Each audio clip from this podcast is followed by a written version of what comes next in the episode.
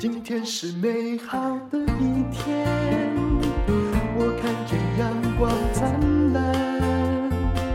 今天是快乐的一天，早上起床。欢迎收听人生实用商学院。我们今天要来讲世界首富，也就是大家都听过的。你只要听过 LV，就会听过 LVMH。他的老板叫做阿诺。阿诺已经变成了世界首富了，你会觉得很奇怪。经过了疫情，结果呢？诶，先红的是精品行业，怎么回事呢？这个 LVMH 的集团第一季受惠于就二零二三年第一季受惠于中国市场的解封，营收比去年同期成长十七趴。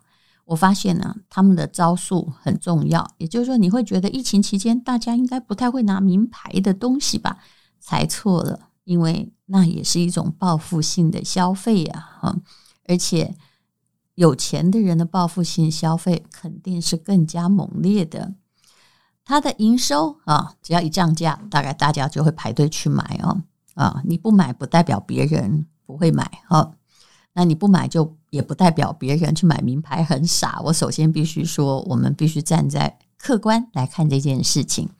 再加上欧元呢，对美元是升值，所以这家的财报 LVMH 非常厉害。财报公布之后，成为首家市值超过台币十五兆，也就是五千亿美元的欧洲企业。那很多人买它的精品买不停。而且它也不只有 LV 这个品牌而已哦，它的呃，你应该知道，做品牌就是品牌很难做，但是一旦你已经做起来了，那本身的毛利就会非常非常的高。那目前呢，啊，LVMH 有多少品牌？嗯，我念给你听啊，它旗下有七十五个品牌，大部分靠收购而来哦，而不是靠自己慢慢建立。从这个 LVMH 的收购，你就可以知道了为什么嗯，收购是一个这么厉害的东西。包括路易威登啊，Givenchy 就是高级定制服，纪梵希、，Dior 啊，这些很厉害的品牌，女生看了眼睛都会发亮的。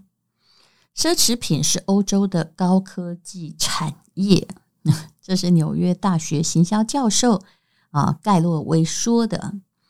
该集团呢，这就好像是假设你开的是资讯公司的话，你就是把 Google 啊、亚马逊啊、苹果全部都变成你家的。这样的整合是很困难的，因为这些牌子以前也是在那里争顾客、打来打去的。可是这位。世界首富阿诺在领导 LVMH 集团的时候，他做到了。他把每一个明星都捡到了，到手之后还集合起来，又让他们有个别的个性，多元化的建立他的护城河，这是不容易的事情。我用的这篇文章呢，是商业周刊杨乃真所写的，当然我会加上我自己的看法。就先来了解这些名牌一下吧，看看人家是怎么做生意。每一次啊，我遇到朋友都说我想开创自己的品牌，其实我看见他的眼睛，我就知道他把开品牌看得太容易，以为啊开品牌跟开咖啡店或开这个泡沫奶茶一样那么的简单。其实能够有实力把自己手上的东西打造成一个品牌的，可是一件很困难的事情。LVMH 毕竟是个中翘楚，他的眼光很精准。怎么说呢？我们来看看他最新把他并购的 Tiffany 好了，相信每一个女生也知道这个，嗯，就 Tiffany 蓝那个蓝色的小盒子里面装的是什么？那么它有一百八十年历史，所以如果这个集团不是用收购的，是怎么样花一百八十年重建吗？它很像一匹，不能说是狼，它很像是一只老虎，而且呢，聪明的老虎一直在那里慢慢等，等看看呢、这只象很老了之后，我就把你吃下来，然后再把你改造成获利的另外一只新的大象。Tiffany 虽然大家都知道，但是显然它的行销也没做得很好，成长面临停滞期。疫情当前啊，他看到，嗯，你应该有困难了吧？于是就狂撒一百五十八亿美金。他呢，啊，用很高的价格买下了 Tiffany，而且很大方的同意收购前发股息的条件。哇，大家都觉得你是一太有钱，二你发疯了。大家都觉得他有点傻。可是呢，Tiffany 在被收购的当年，营收就创下新高，让 LVMH 这个母集团获益大幅成长。母集团的手表和珠宝部门呢，不只是营收飙升一点七倍，那么它的收益率更成长了一倍。那么 Tiffany 加入，使这个 LVMH 到底带来什么样的效果呢？虽然他付出了很多钱，可是呢，这种一百八十年的品牌，的确是有很大的定价能力，也就是定价不在消费者，而在于拥有者的本身，这叫做定价能力。阿诺也很得意的表示：“你看，我才买两年喽，哦，那。”这个我还正在整顿它，但是它的价值已经是我收购它之前的两倍了。这 LVMH 在收购这些品牌的时候，都是等人家是有困难了，然后在旁边就是把它吃掉啊。他这个手法已经用了非常非常久了。那么，对于这个集团来说，它到底有什么样的策略呢？第一个策略就是。不管他收购什么样的经典，他保留那个品牌的某种特性，可是呢，他还是针对年轻族群，因为他知道年轻族群迟早有一天会有钱到可以买他的东西，为年轻族群造梦跟制造一个向往。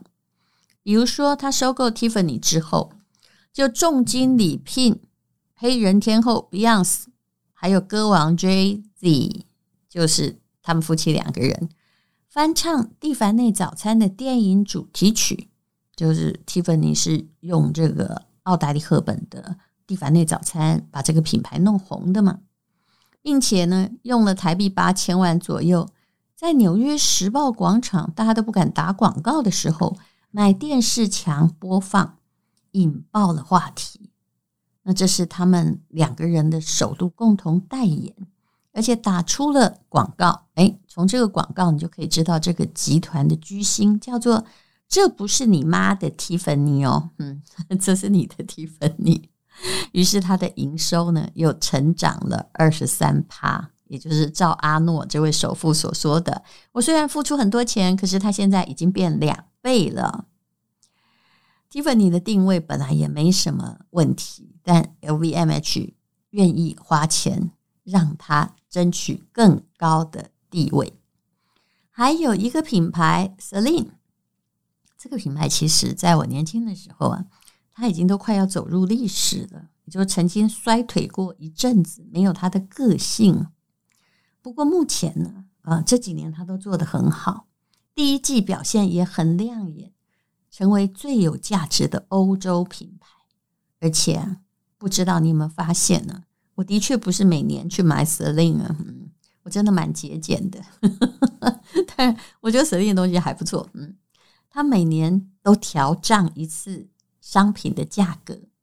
那最热销的那个包款呢，已经这贵妇很喜欢它的包了，它的皮呀的确做得不错，不过问题总是不在于只是品质的问题，而是辨识度，它的涨幅已经高达。就是三年前的二十五趴，就贵了四分之一。涨价没有吓跑消费者，你以为涨价会没人买，对不对？精品行业还真幸运，它叫做：如果我宣布要涨价，那就现在买的人会越来越多。过去的所有的存货啊，或者是旧款，竟然可以用下一次的涨价的推力把它卖完了。五年前的 Celine 走的是都会女性的路线，也没有代言人。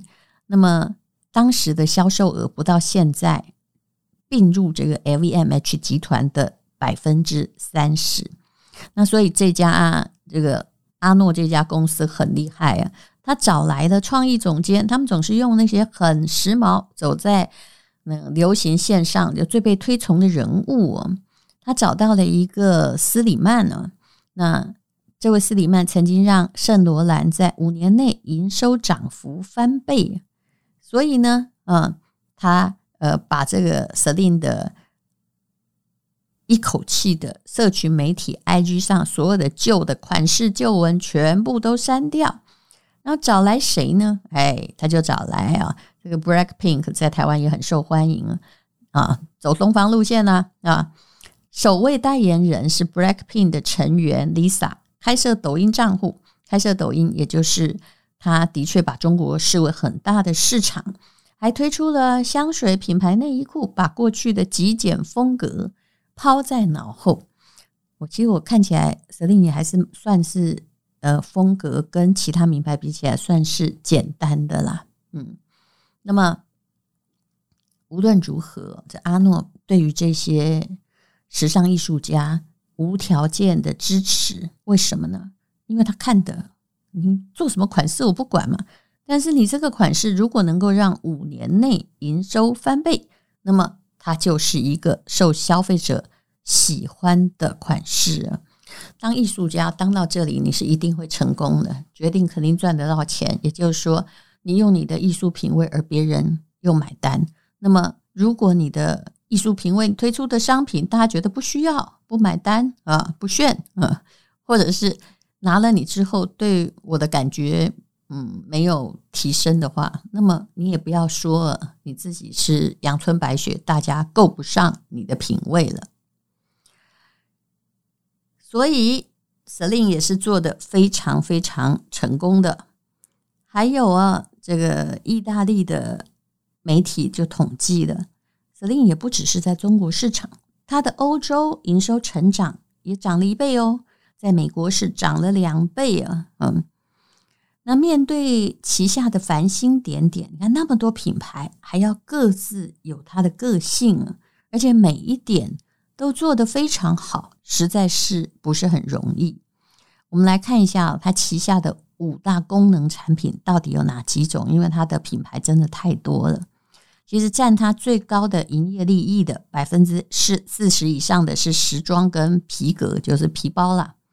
哎，你不要忘了哦，还有酒哦，酒占三十趴哦。嗯，酒后不开车，开车不喝酒，未成年请勿饮酒哈。品牌也很多，还收购了蛮多的酒的品牌。还有呢，它的手表跟珠宝营业利润大概是十九趴，香水跟美妆是九趴，那其他零售是五趴。就是啊，每个女生出门带的皮包啊，还有每个男人啊，哦，对不起，我不应该有性别的问题。就是每个人喝的酒，各种酒精含量的酒，也是他关注的范围。所以，他现在已经有规模经济的优势，但是又有各种品牌所带来的，应该称它为智慧权的效益吧。那么，它的状况哦，从财报来看呢，真的是非常非常了不起的。那么，请问全球第二大奢侈品牌是什么呢？嗯，跟这个 LV 比起来啊，这个品牌相较之下比较没有人理解了。嗯，它叫做开云集团，因为它有二十多个品牌。不过呢，单一品牌，你最知道的叫 Gucci，哎，古奇啊，这个集团有一些问题，三分之二的营收利润是在 Gucci 身上，哎啊，但 Gucci 去年的营收只增长了一趴，嗯，那么嗯，它的这个营收成长在疫情之后也只成长了九趴，就。也就是说，他虽然是第二名，但是跟第一名差得很远。这位目前的世界首富阿诺讲述集团的成功，他说什么呢？他说是因为各个品牌拥有非常矛盾的两个面向，它必须是永恒的经典，也是最现代的代表，像水跟火一样，却能够相融。所以我说真的，这真是一个了不起的商业模式。它的确对于富豪使用的精品有一套哦。那你讲到，假设你要问我的印象，一个包同样一个价钱，呃，包款也长差不多，给我选的话，我到底会选什么牌子？我们先不要讲爱马仕，好吗？因为它的价格毕竟跟别的东西差很多。你如果让我选，我恐怕也不会选 Gucci。在我的定义里面呢，我希望 Gucci 的人不要太生气，它就是嗯，还不到顶尖贵妇的阶级，嗯，也就是说，它是比这个中上上班族在选择的。那美国的 Coach 呢，我会觉得那是出入社会的。上班族的一个小奢侈，所以你看看这些品牌好妙，他没有告诉你这些，但你去问每一个人心里的认定，差不多就是这个样子。好，那今天我们讲的就是全球首富所领导品牌的故事。做品牌不容易，有那么多品牌，有个性更不容易。虽然它的诟病过程，很多人就觉得说也不算太，嗯，他总是在等待危机。但是不好意思哦，巴菲特不是也是这样吗？他也是等到一个品牌或者是一个公司，他在价值变高的时候，他才买它。那通常就是好公司遇到了倒霉事。谢谢你收听人生实用商学院，精品业的逻辑非常有趣，不只是买名牌虚荣而已。可以，今天又可以。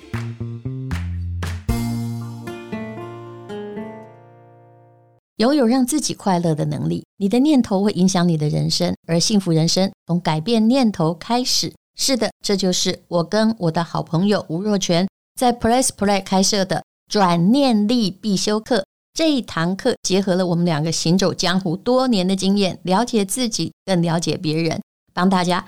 归纳整理，确实学会转念力。上了这堂课，你可以发现人生很多风雨，其实可以用不同的想法来看待，而且要养成一种习惯，就可以轻松地破解这些难题和阻碍，活出更轻松自在的生活。目前呢，价格还非常非常的便宜，你可以试试看，也有试听的节目，请看资讯栏的连接。